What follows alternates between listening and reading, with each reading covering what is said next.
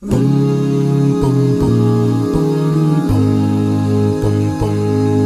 felicidad sentí al encontrarte, mi Señor, porque ya estaba cansado de sufrir tanto dolor. Dios te bendiga. Soy Daniel Hernández y esto es Apuntando a la Gloria. Ahora tengo vida nueva, de alegría. Continuando con los seis milagros relacionados con la cruz, hoy hablaremos de tinieblas.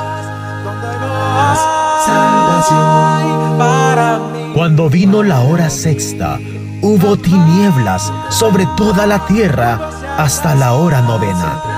Marcos 15:33. Jesús estuvo en la cruz seis horas. Las primeras tres pertenecieron a la multitud.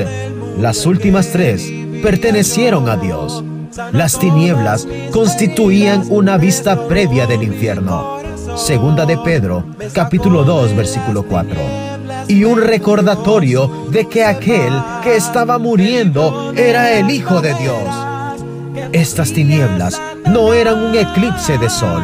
Un eclipse solo dura unos minutos y no puede suceder durante la luna llena.